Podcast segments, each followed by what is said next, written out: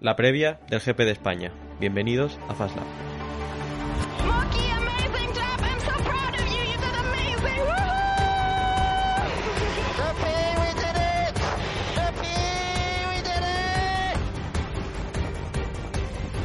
Hamilton se toma un respiro, pero vuelve al ataque, se dirige hacia Cobb.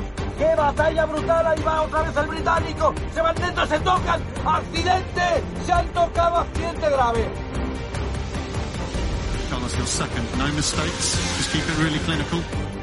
I want this win from Sebastian, multi-map 2-1, multi-map 2-1, and look after your tires, please. Oh my god, guys, we did it again! Oh my god, yes! Bienvenidos y bienvenidas al podcast número 11 de la segunda temporada de FastLab, un podcast previo al Gran Premio de España, el esperado Gran Premio de España por parte nuestra y seguramente por muchos de vosotros, en el que vamos a hablar obviamente de lo que esperamos de, él, de algunas noticias también importantes para el fin de semana, y luego debatiremos un poquito sobre un tema que salió la semana pasada, luego lo, lo comentaremos. Pero bueno, este podcast no se puede hacer sin Alex. ¿Cómo estás? ¿Qué tal, Guillem? Pues bueno, ya con las expectativas altísimas para lo que viviremos este fin de semana, con las limitaciones que siempre ha tenido el Gran Premio de España en Montmeló, que sabemos que no ha sido de los más agraciados en cuanto a acción, pero igualmente es un GP que el año pasado, de golpe, mejoró bastante la acción en pista, no sabemos por qué exactamente, pero hubo lucha por la victoria, hubo lucha en la zona media y esperamos, eh, bueno, esperemos que con el nuevo reglamento este año pues se replique la acción vivida el año pasado y por lo tanto pues veamos una carrera competente. Exacto, eso te iba a decir. Con los nuevos coches a ver qué tal. Hemos visto un poco de todo esta temporada, desde carreras en los que, bueno, eh, podemos decir que los coches se siguen de más cerca, porque en Jeddah flipábamos en el primer sector, por ejemplo, como Leclerc iba enganchado a, a Verstappen. Pero, pero bueno, hemos vivido también luego en Imola una carrera bastante pues sosa, así que ojalá se parezca a la del año pasado, la verdad. Pues sí, la verdad es que... Y bueno, además, quiero decir que las expectativas están altas porque volvemos a ir al circuito después de 2019, que fue la última vez que asistimos al Gran Premio de España, y con el COVID, pues hemos estado dos ediciones sin poder ir.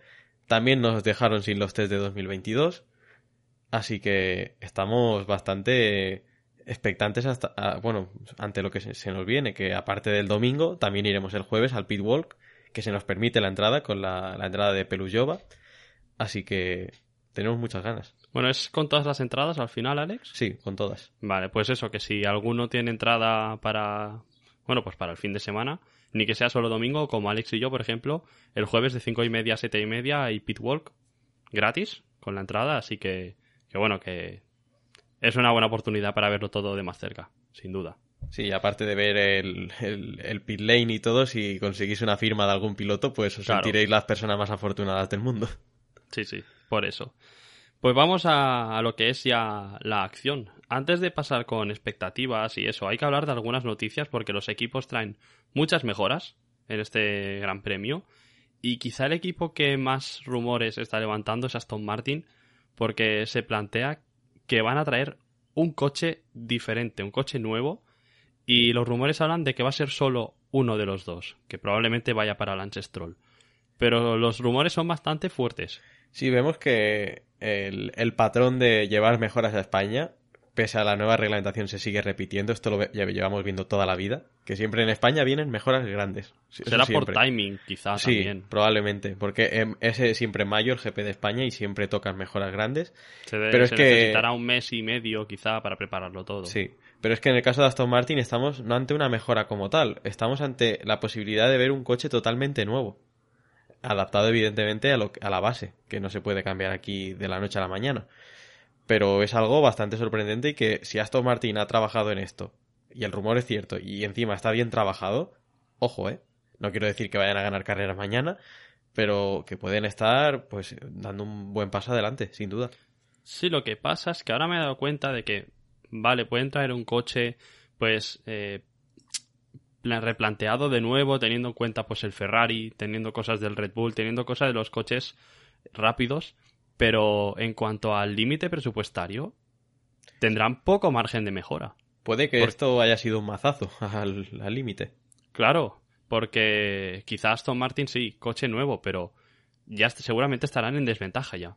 Si Aston Martin está al nivel de Alpine, por ejemplo, o incluso de Mercedes, Aston Martin probablemente acabaría la temporada por detrás de ellos, porque es que han gastado, habrían gastado la mayoría del presupuesto. Pero bueno, por ahora son todos rumores. Yo lo vería bastante lógico porque tiene pinta de que han llevado un concepto erróneo. No les está yendo nada bien. Y, y bueno, sería una sorpresa, ¿eh? Sería el estilo de Mercedes en, en los test de Barcelona, no sé qué año era, 2019 o 20, que trajeron un coche Sí, diferente cada en, semana. En 2020, si no me equivoco, en uno de esos dos años, 2019 Ah. 2020. Un Lo coche que pasa es que totalmente me- diferente. Exacto, lo de Mercedes era ya una sobrada, lo de Aston Martin es más una necesidad, pero Sí. a mí me gustaría ¿eh? ver otro, otro Aston Martin, la verdad. Sí, estaría como que le daría más, más picante aún a la, a la zona media, a la lucha. Y bueno, eh, decimos que es un rumor, pero es que el rumor es tan fuerte que ya se dice incluso las piezas que se mejoran. Están diciendo, eh, sí, están diciendo que eh, son los pontones más anchos, la parte trasera más delgada. Supongo que será más ancho en plan en la zona de arriba y luego eh, se estrechará Alfa Romeo, o quizá. Alfa Romeo o Red Bull incluso. Hmm. Y dicen que el concepto sería parecido al de Ferrari, mira, también. Es otro equipo que tiene la parte de arriba ancha. Sí, sí, sí. De todas maneras, no sé si ha habido algún gran premio en el que la misma escudería ha corrido con dos coches diferentes. ¿Sabes? Porque si se da el caso, vamos a ver a Lance Stroll con un Aston Martin y a Vettel con otro. Hombre, en un, curioso. en un caso así tan bestia como se rumorea, puede que en, en años anteriores hayamos visto algo así, pero cuando eh, los equipos estaban acostumbrados a meter el coche B a, a mitades de año. Y entonces un gran Sí. premio, como McLaren, por ejemplo, que hubo un año que, no me acuerdo si fue en 2001 o 2002 por ahí, que metía el, el coche pues a mitad de temporada la versión B. Y a lo mejor Pero un piloto lo probaba un gran Ah, premio, a lo mejor un, es que no, no lo sé exactamente, pero a lo mejor Mm. un piloto lo probaba un gran premio antes que otro. Vale, vale. No, lo digo porque puede ser interesante si llevan este, este Aston Martin B eh, hacer la comparación directa entre Lance Stroll y Sebastian Vettel. O sea, Sería creo que no hay mejor manera, no hay mejor manera de comparar un progreso teniendo el coche de antes y el coche nuevo. En clasificación, pues mira, Stroll cuatro décimas a Vettel o al revés. Es más lento. Hombre, Pero- como esto sea una peora, menuda liada, ¿eh? Ya te digo. Ya te digo, no, Aston Martin Se juega Eh, mucho, se juega mucho. con habría esto. hipotecado ya toda la temporada, ¿eh? Sí, sería bueno. Me limpio las manos, nos vamos a 2023 y ya hasta la temporada que viene. Sí, sí. Y otro equipo que, bueno, en, en España no creemos que vaya a pasar esto ya, pero que se rumorea que también están planteándose un cambio de concepto es Mercedes. Parece que los pontones, los no pontones, no les convence y, y se lo estarían planteando de cambiarlo. Claro, es que una solución que era tan revolucionaria que tú y yo flipamos cuando la vimos en, en Bahrein, Hmm. que se decía que e- esa simple mejora te daba un segundo por vuelta, y de repente vemos que Mercedes lucha por entrar en Q1 y en Q2, en plan por lo que no quedarse en, en Q1 y como mucho llegar a la Q3. Pues, ¿qué queréis que os digamos? Eso es una correlación de datos pésima. Sí. Y no lo Sí, esperábamos en ningún momento. Yo pensaba que Mercedes con ese concepto iba a estar con Ferrari y con Red Bull. Pero la hostia se la han pegado muy bien con este concepto y, y ojo porque el cambio puede ser posible. A ver, quizá no contaban con que Ferrari y Red Bull estuviesen tan fuertes. Quizás esperaban con los datos que tenían que ellos iban a ser el coche más rápido. ¿Sabes? Porque al final, bueno, a ver, están lejos de ellos, pero son, son la tercera fuerza. Entonces, eh, ¿tiene sentido hacer este cambio de concepto? Yo no lo sé, porque si decíamos que Aston Martin, pues si traen otro coche B, es un gasto muy alto, teniendo en cuenta el límite presupuestario, Vale, Aston Martin están en la parte trasera, pero Mercedes estando terceros, ¿realmente les merece la pena hacer un cambio con el que realmente quizá tienen más a perder que ganar? Es que a lo mejor con ese cambio eliminan ya definitivamente el problema del porpoising porque el flujo de aire sería diferente. Sí, eso sí, pero lo tenía bastante superado ya en, en Miami no se ha visto mucho. Bueno, de- Seguía viendo algo. depende pero- de las características del circuito. A lo mejor llegan a España y el coche pega unos botes que te sacan los empastes. O en Monza. En, buah, en Monza va a ser... En Monza, a ver, ya no solo por el porpoising, sino que sabemos que Mercedes este año el motor carece de potencia respecto a otros.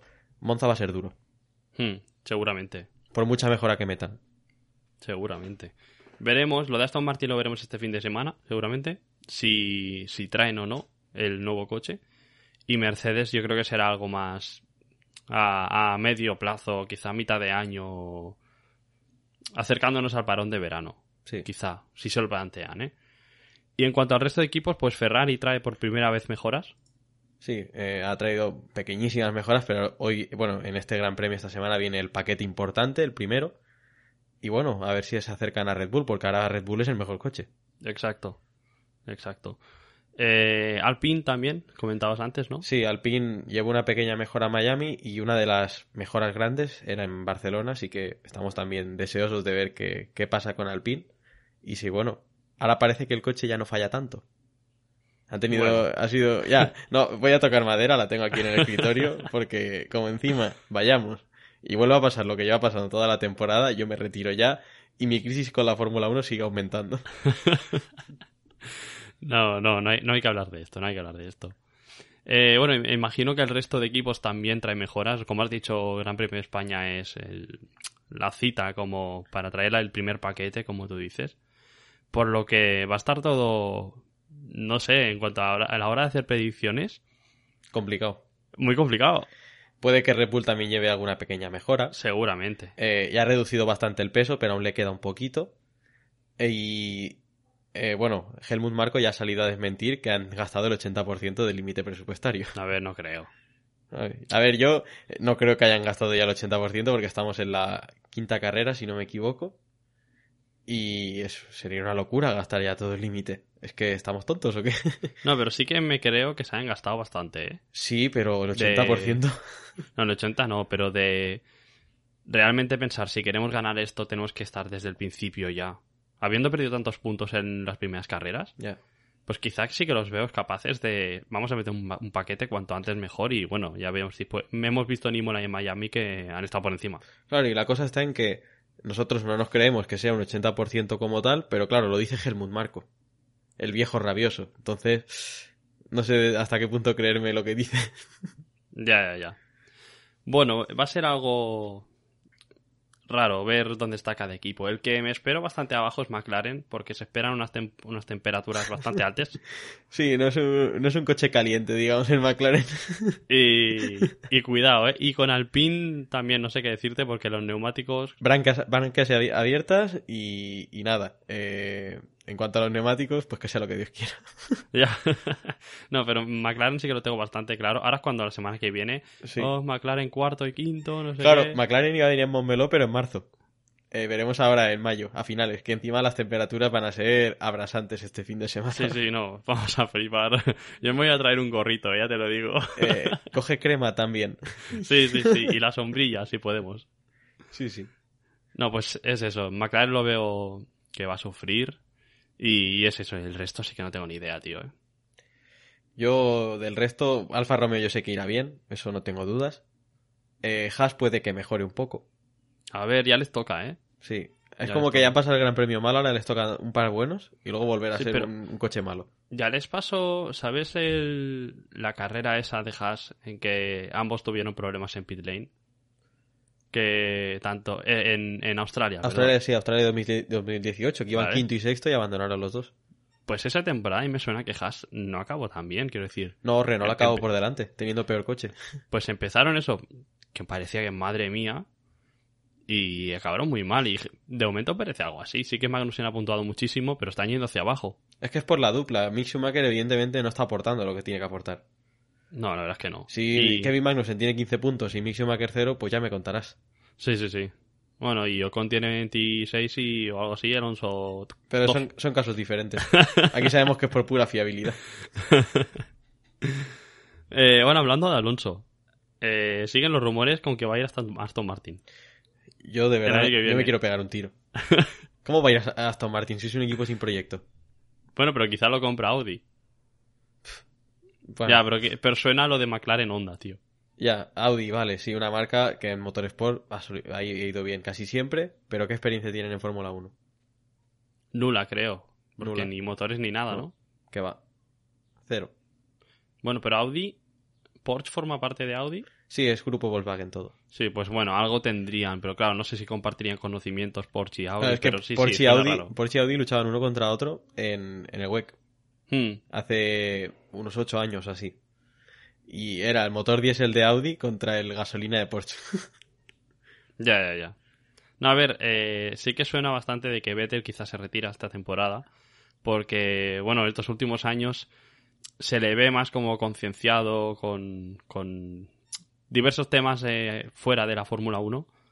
Y bueno, pues hay cosas que no, no le gustan. Por ejemplo, bueno, vimos que cuando pasó todo lo de Ucrania y Rusia, cuando eh, estalló la guerra, Sí, fue el primero en, alzar la voz. al momento dijo yo no voy a correr en Rusia. Con lo de Jeddah seguramente estaba en contra. De cor- bueno, no corrió. Porque no el, corrió. el COVID actual no te dura dos semanas. Exacto, no corrió. Entonces, sí que se escucha como que Vettel puede dejar la Fórmula 1 este año por el hecho de que va en contra de muchos principios suyos. Es que está, eh, no sé si has visto lo del debate de la BBC, No, que, no. que no estuvo ahí hablando sobre cambio climático, sobre su, Hmm. su historia, no sé qué. Y él dice que le encanta pilotar, pero sabe lo que está haciendo y sabe que es hipócrita por su parte. Y por lo Claro. tanto él entiende que en algún momento tendrá que dejarlo. Sí, sí, sí. Es como estás pilotando y encima eres consciente de que no lo estás haciendo bien. Valores. Es que Vettel cada día se está ganando el respeto de más gente. Pues sí. Pues sí. A mí me pasa, alguna vez lo he pensado, ¿eh? que me gusta muchísimo la Fórmula 1, pero lo que contamina todo, pero es que, mira, Claro, los gustos a veces, la, pero sí la que... logística es tan bestia en la Fórmula es 1 que es- eh, ahí viene el, el grueso contaminante, digamos, del deporte. Sí, bueno, y la gasolina quemada, es que, bueno, no solo en logística, en la carrera también, pero la de neumáticos, no sé. Todo en sí es mucho desgaste, pero, pero bueno, que viniendo de alguien que vive de ello, Claro. pues le, le honra, la verdad. Y por eso suena ahora Fernando Alonso, básicamente. Eh, es que si Sebastián Martín te digo lo que va a pasar con Alpine, campeón del mundo de constructores y de Ya pilotos. te digo, ya te digo. Esto da para, para otro podcast, ¿eh? ver opciones de Fernando, porque, bueno, quizás está un poco entre la pared y la espada, ¿eh? sí, sí, es que... es Esto lo hablaremos. Es siempre lo mismo. eh, el debate de si- me voy, me quedo, luego se va y va mal, y el equipo sí, que... Hablaremos de esto, sin duda. Pues del Gran Premio, ¿algo más que decir? Bueno, vamos con la chicane de, de Montmeló, que hay un... No es un rumor, es un hecho ya. Y parece ser que la chicane del tercer sector, esa tan criticada chicane que se introdujo en 2008, si no me equivoco. Sí, en 2008. Ya creo. hace, ¿eh? Hace ya hace un tiempo Hostia, ya que estamos aquí con la tontería y hace ya un tiempo que se introdujo. Pues parece ser que tiene los días contados y es que eh, saben cómo homologar la versión rápida del circuito, es decir, con la, la, la penúltima curva eh, sin chicane, como antiguamente. Como antes, sí, como los tiempos de Schumacher, básicamente. Yo estoy pensando, tienen la fórmula, pero claro, ¿qué sería? Eh, expandir la, la escapatoria bastante más de lo que ya es y llevar la grada nueva más para atrás aún. Ya. A ver, realmente, si la pista pasa por ahí, las gradas no pasan así, va un poco más lejos, porque al final, digamos, sigues, sigues estando, puedes seguir estando a la misma distancia que los coches. O sea, porque no van tanto en el interior de la pista. Pero, a ver, yo lo compro, ¿eh? O sea, si, si, lo si lo pueden hacer seguro y todo eso, porque en esa curva, pues bueno, en MotoGP sobre todo ha pasado muchas cosas. Pero si lo logran hacer seguro, yo lo compro. Ni que sea para Fórmula 1, ¿eh? MotoGP, que lo mantengan como está. Pero yo lo compro en Fórmula 1, ¿eh? Y yo en pro Y- del espectáculo, vamos, sin duda me, me- me monto en el barco de esta idea. Y, y si se ejecuta ahí el reglamento de verdad, que hemos visto que el reglamento ha sido un poco contradictorio a veces con esto de seguirse los coches de cerca, porque sí se siguen, pero el DRS, el efecto es menor. Hmm. Pero a lo mejor esto puede ayudar a que salgan un poquito más cerca, porque tenemos eh, la reducción del aire sucio, por lo tanto, la chica no haría falta. Bueno, básicamente que entras en recta con más velocidad ya. Claro, Entonces el, el efecto rebufo es mayor desde antes. Claro, es que cada cosa tiene sus ventajas, porque la chicana hace que salgas más lento, por lo tanto te puedas pegar más, y por eso estaba la chicana hasta, este, hasta ahora. Pero ah, bueno, ahora este fin de semana vamos a ver un gran premio con la chicana, Sí, sí, con sí. estos coches, así que veremos a ver qué sale. Sí, sí, la cosa es que están pensando en homologarla para que el año que viene la Fórmula 1 pueda decidir si quiere la chicana o no. Sí, para que la Fórmula sí. 1 tenga las dos opciones y le diga al circuito, al circuito de Barcelona, pues quiero esta configuración o, o quiero la otra. Sí, es que la cosa está en que lo han dejado todo en manos de la Fórmula 1. El circuito Mm. dice que se, que se lava las manos y que la decisión la dejan en manos de la Fórmula 1. Ellos se adaptan a cualquier decisión que tomen, pero quieren que el circuito sea de grado 1 con las dos opciones de trazado. Hmm. cosa que está bastante bien porque así el circuito tiene más alternativas. Pues sí. A ver, a ver, yo creo que sí que homologarlo lo homologarán. Y a ver el año que viene qué tenemos. Pues y sí, si no, que vayan alternando. No sé. sí, también se puede, se puede estudiar. Teniendo las dos. claro. pues podemos pasar ya a la última sección, si te parece. Sí. Vale, pues hemos pensado, eh, a partir de hoy vamos a empezar seguramente una sección en la que en estos podcasts que no hay gran premio, antes, en el fin de semana anterior, de hacer una sección al final del podcast en la que vamos a debatir sobre algún tema. En este caso vamos a hablar un poco sobre todo el espectáculo que hubo, que hubo fuera de la pista en el Gran Premio de Miami, porque fue algo nunca visto. Todos los eventos, eh, bueno, la, la de famosos que acudieron, bueno, seguro que sabéis de qué hablamos. Entonces, para hablar un poco de qué nos pareció, básicamente, y cómo puede esto afectar en el futuro. En, en siguiente, en, bueno, en, digamos, en publicitar eh, los grandes premios, pues por ejemplo en España, que yo creo que algo se ha notado. Pero básicamente eso, ¿qué consecuencias puede tener? ¿Cómo lo viste tú en todo, todo ese espectáculo? A ver, el show está bien, pero hasta cierto punto. No puedes pretender que en una carrera de Fórmula 1, cada 5, 10 minutos como mucho, estén enfocando a un famoso con la cámara mientras se corre. Mientras a lo mejor un Aston Martin está adelantando a un Haas. Mientras se corre en pista los coches, ¿eh? Claro. Claro, Eso, eso no es raro, ¿eh? Sí, pero estamos en un podcast de Motorsport. Creo que no tengo que dar aquí. Joder. Bueno. Lo siento, lo siento. Sí, ya ha soltado el, el highlight de- del año. Bueno, eso, que yo creo que es negativo que cada cinco minutos estén enfocando aquí a un famoso, mientras la acción sucede en pista. Por ejemplo, un Aston Martin está adelantando un Haas, eh, alguien está luchando por la primera posición. No es positivo, y es que ya es algo, por ejemplo, en el Gran Premio de Rusia, ¿cuántas veces enfocan a Putin? Ahora ya no, porque se ha quedado sin GP. Toma. Pero, ¿cuántas veces pasaba eso? Eh, ¿Ocho? ¿Nueve veces? Hmm. ¿En, una, ¿En un Gran Premio de 60 vueltas? Es que es, es bochornoso. Sí, sí, en Miami enfocaban bastante a David Beckham. Y es como. A la gente que quizá. La gente que está siguiendo la Fórmula 1 por primera vez, quizá le hace gracia. Hostia, mira, David Beckham, no sé qué. Pero. Queremos ver la carrera. Claro, a ver final. si ahora Stefano Domenicali se va a pensar que todos los que vemos la Fórmula 1 nos gusta Drive to Survive. Por eso, sí, sí, es que lo están haciendo todo para el, el público nuevo, digamos. Y es lo que tú dices, está bien hasta un punto. Porque es verdad esto que dices de que enfocan muchos famosos y, y es que a mí me da igual la reacción de los famosos sobre las cosas en pistas, que me da igual. La única reacción que a mí me gustó de, de esto de famosos es la de Mr. Bean cuando Hamilton y Massa se tocaron. Sí, vale, eso está bien. La de Rowan Atkinson, ¿sabes? que es que ponía las mismas caras que Mr. Bean. Es que igual. Pero, o sea, a mí me parece bien eh, toda la publicidad y cómo, cómo intentan atraer gente al, al fin de semana, porque al final lo de Miami fue un espectáculo, como en Estados Unidos tanta gente acudió al Gran Premio. Han hecho tanto espectáculo, tanto show, que al final han perdido dinero. No sé si lo sabías. Sí, sí, sí, el Gran Premio de Miami ha perdido dinero. Que a ver, que también es la edición inaugural y todo esto, pero han perdido dinero. Y Sí, sí. de momento pues tendrán que saber cómo compensarlo, pero vaya, por gente que ha ido no será. que va.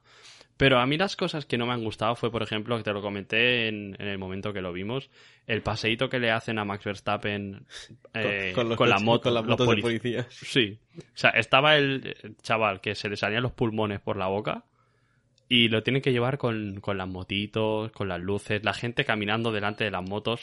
La cámara se cortaba porque no había señal. Ahí yo creo que se pasaron un poco. Pero bueno, ya lo vimos en Austin, que también apareció Shaquille O'Neal en un coche así de 4 metros. Y anda que no salieron memes de Shaquille O'Neal. Por eso. Por eso. Que está bien que hagan. Que hagan propaganda, digamos, del Gran Premio y que, pues aquí en España lo están haciendo ahora. Han hecho en, en el Port Bay, pues han traído el Fórmula 1, el arro de Pedro de la Rosa. Han hecho charlas. Pues bueno, hay gente que pasea por Barcelona, pasa por ahí. Oye, pues se quedan Sí. A escuchar. Eso me parece muy bien. Yo creo que van a hacer bien al resto de gran premios de cómo hay que atraer a la gente y que se va a invertir más dinero en, en crear afición. Hmm. Pero lo, lo que son americanadas, el, el, el podio era... Lo del podio de salir con un casco de, de fútbol americano, no se le Sí. veía la cara al piloto, eso no se puede permitir. Albert Fabrega Sí, sí. se- estuvo bastante en contra de lo que vio Y yo también estoy en contra porque a veces puedes adaptar eh, lo que es el, el podio la temática de ese país, digámoslo de alguna manera, como por ejemplo cuando en México les ponen el sombrero, Hmm. o en Rusia les ponían el sombrero este, voy a decir sombrero ruso porque no sé cómo se llama. Y al menos se les ve la cara, pero un casco de fútbol americano, Ya, que no se les veía, que se les veía la cara entre rejas. Sí, sí, sí. Bueno, eh, digamos que es Estados Unidos, lo hacen todo lo grande. Sí. Pero es eso, yo creo que el Gran Premio de Miami va a traer cosas buenas. Y, Sí. y más público seguramente. Bueno, el Gran Premio de España ya antes del Gran Premio de Miami ya estaba a petar. Mira, del Gran Claro, Premio de España estaba- te voy a hacer yo una predicción. Va a ser el A Gran ver. Premio de España más eh, concurrido de la era híbrida aquí en, en Montmeló. Sí, eso seguro. Y de la historia no sé. En los tiempos No, de Fernando de no sé cómo la historia, estaba. eh, el mejor va a ser 2007, eh, pase lo que pase y... Es que no lo recuerdo. eh. Alonso con, Mer- con Mercedes estaba ahí, no con McLaren. Sí, acaba de, Estaba, ¿no? acaba de llegar a McLaren en 2007 y ese fue el Gran Premio de España con más espectadores. Y yo Vale. creo que llegar a esos niveles es muy difícil. Seguramente. Seguramente. Del aire híbrida va a ser el mejor seguro. Y si tiramos un poquito más para atrás hacia los V8, a lo mejor superamos varios récords también. Hmm. Pinta Puede bien. ser. Pinta bien. Y después, en cuanto a los famosos, yo quiero decir algo. Que ya lo hablamos en el momento en que la rapera Megan Thee Stallion en Austin, pues quería apartar. Bueno, que no se apartaba o venía el segurata y apartaba a Martin, Brandel o cosas así. Eh, yo escogería mejores famosos a quienes entrevistar. Porque entrevistaron a Raúl Alejandro, por ejemplo, y no sabe decir Carlos Sainz. Carlos Sainz. Carlos Sainz Parece que se iba a comprar Shane. por eso. Pero que entrevistan a famosos que pues van más que nada por, por el ambiente que hay, pero que no, no son seguidores así de la claro, que les 1. guste el motorsport, por ejemplo. Recuerdo que Norris en Canadá 2019 le dio una vuelta con el 720S, con el McLaren, a, a Butler. Creo que Mm. era jugador de, jugador de básquet, creo. Sí, sí, a Jimmy Butler. Jimmy sí. Butler. Y, y se lo pasó de locos en la vuelta. Y se veía que, que estaba disfrutando con lo que estaba haciendo. No estaba ahí de, de paso, ¿sabes? Exacto. Pues famosos Exacto. así pueden aportar un plus y te da buen contenido para redes sociales porque fue uno de los memes de 2019, sus reacciones. Hmm. Así que, famosos así sí, pero otros famosos como Megan Stallion, la que me has dicho, que sabemos que eh, a Martin Brandel pues le trató mal, pues eso está muy feo. Sí, pero que eso, que les puedas preguntar por la carrera y te sepan decir algo. Ahora no recuerdo, no recuerdo, no recuerdo bien quién era, pero hay un señor que siempre va a los, eh, bueno, siempre va a un gran premio al año o algo así, es americano, creo que es director de cine o actor o algo así. Y de verdad que le preguntan por la carrera y te empieza a hablar de, pues tal, los neumáticos, en plan, te da una opinión con, con fundamento. Luego de, claro, y luego de celebridad- celebridades españolas teníamos al rey Juan Carlos que filtraba que Alonso se iba a McLaren. Eso es contenido cosa. de calidad. es otra cosa. Pero que cuando les preguntes algo sobre la carrera, no te digan, pues, pues como Raúl Alejandro, no tengo nada contra de él, ¿eh? pero es un claro ejemplo. No, soy amigo de, de Carlos Sainz, de Hamilton, me gusta también, Pierre Gasly. Y dices, pues muy bien, me da igual Anda que, que tenía amigo. pilotos elegir y se, y se queda con Gasly. Ya.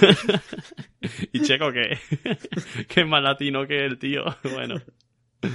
Pero es eso, que tengan algo de, de criterio las respuestas, porque al final, pues la mayoría de gente que ve la Fórmula 1 lo vemos por, por, por ver la carrera, básicamente. Evidentemente, queremos ver acción y no famosos. Para ver famosos, pues nos metemos en redes sociales o algo así. Que bueno, ten claro, en, en España quizás está Piqué por ahí. No me sorprendería. Yo me lo esperaría por allí. A ver, Piqué, no, no sé, ¿eh? pero a lo mejor otros jugadores del Barça, yo creo que del Barça tiene que haber alguien. Piqué hace negocios por Piqué, aquí. claro. Ya verás. No puede ser, es que puede ser completamente. No sé, pero a ver, a ver qué famosos vemos, claro. Sí. Dani Alves, vale, sí, Dani Alves. Cuenta con él.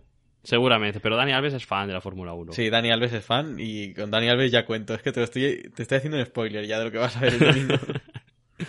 No, pero eso, a ver cómo afecta el hecho de, pues, todos los famosos que fueron en el Gran Premio de Miami, a ver si se acercan ahora más famosos en los diferentes grandes premios. Eh, yo espero que se acerquen los que tocan y, y ya está, Pues sí. poco más. Sí, ya veis que el, el debate pues puede dar de sí, esto es- en, realidad se puede alargar muchísimo y es un debate que anda que no se cuestiona a veces lo del show en la Fórmula 1, más allá de Y- las carreras. Y lo seguiremos, eh, seguiremos hablando de ello seguramente. Sí, porque quedan algunos grandes premios en los que el show va a ser eh, tema principal, por ejemplo, Austin. Luego algún circuito más seguro que me estoy dejando, pero ojo. Bueno, el de Las Vegas del año que viene vamos a flipar, ¿eh? Eh, Creo que va a ser peor que Miami. En El plan de Las show. Vegas vamos a flipar. Van a poner un ruletón ahí en, en la parrilla de un ruletón de estos de casino y al lado el trofeo del, del primer del ganador. No, eso sí que va a ser exagerado. Y, y quería acabar eh, comentando algo que no se puede pasar. Que es que este, este fin de semana, el que ha pasado ya, eh, ha habido un. se ha celebrado un gran premio de clásicos, de Fórmula 1 clásicos en Mónaco, en los que han participado, que yo sepa, Charles Leclerc y Sebastian Vettel. No sé si algún piloto de la parrilla actual ha participado. Pero la cosa es que Leclerc sabemos la tradición que tiene en Mónaco, en su, en su ciudad natal, básicamente, que es si corres, chocas. Sí.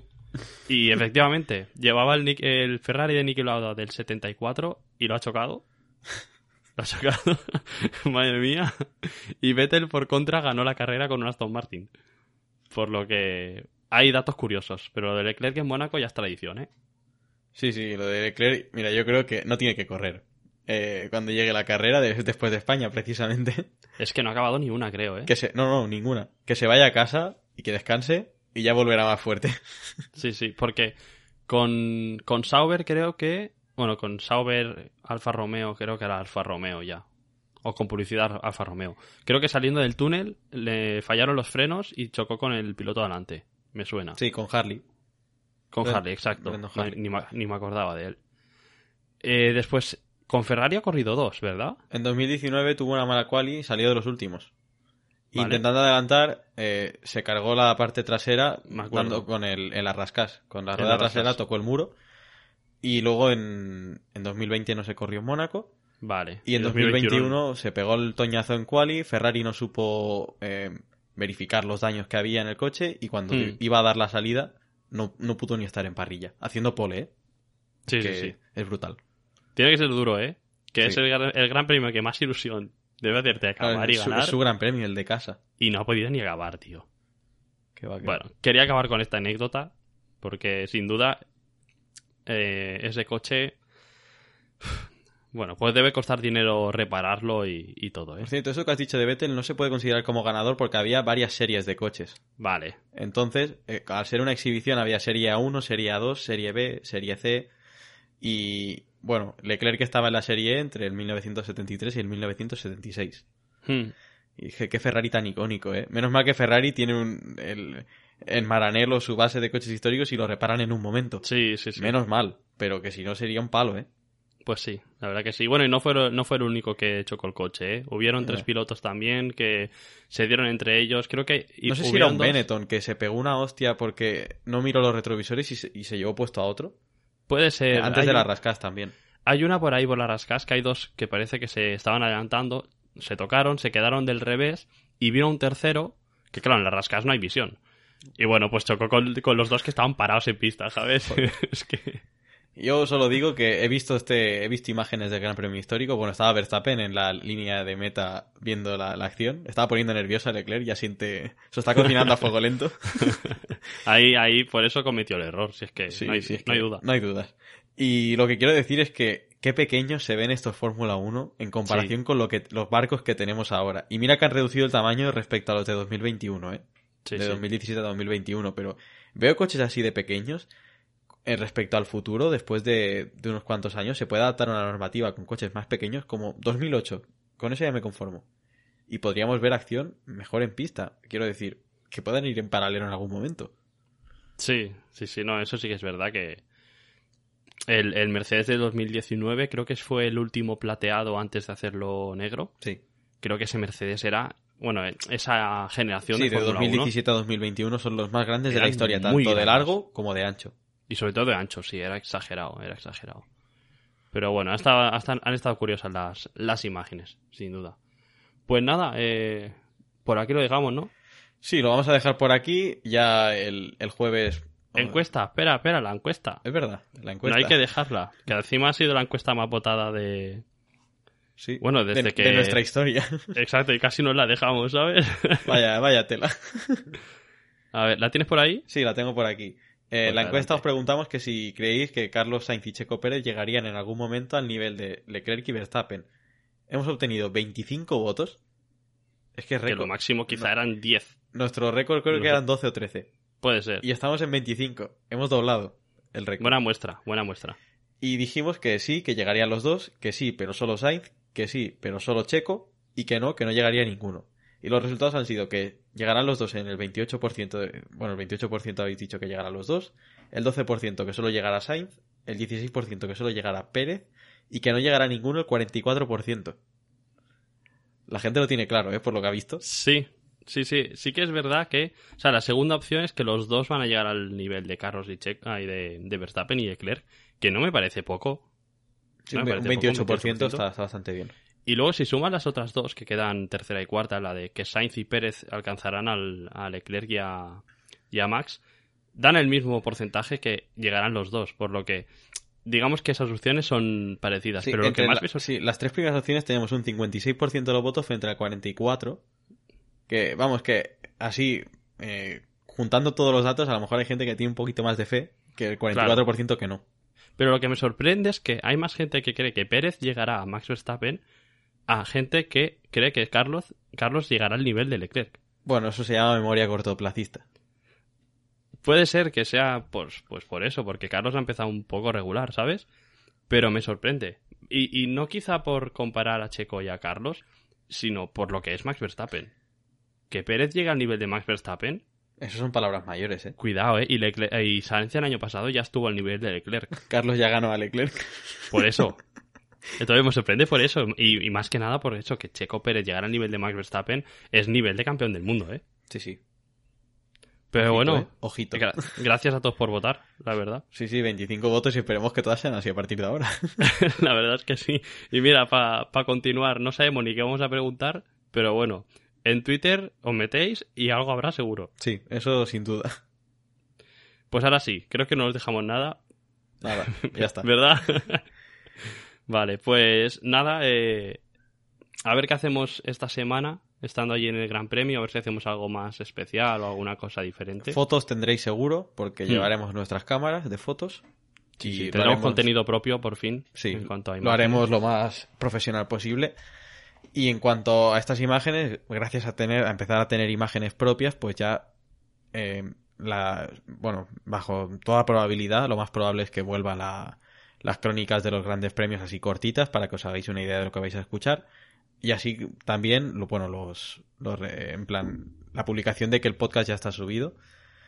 Y dicho esto, pues con contenido propio ya las cosas serán aún mejores. Sí, y bueno, solo me queda decir que los que tengáis entrada igual que nosotros, que disfrutarlo muchísimo. Va a ser una pasada. O sea, este fin de semana va a ser un espectáculo. Una fiesta va a ser eso. Que solo hay una cosa que la puede arruin- arruinar y no lo voy a decir. Por si acaso. El flan. Y eso, que, que disfrutéis muchísimo. Nosotros lo vamos a hacer segurísimo. Y nada, que muchas gracias como siempre por escucharnos y por votar. Y yo, bueno, os digo lo mismo, que disfrutéis del Gran Premio a aquellos que tengáis entrada y que estamos, bueno, que la semana que viene nos vemos con el, el análisis del GP de España y los que vayáis, coged crema, porque os vais a quemar. Adiós.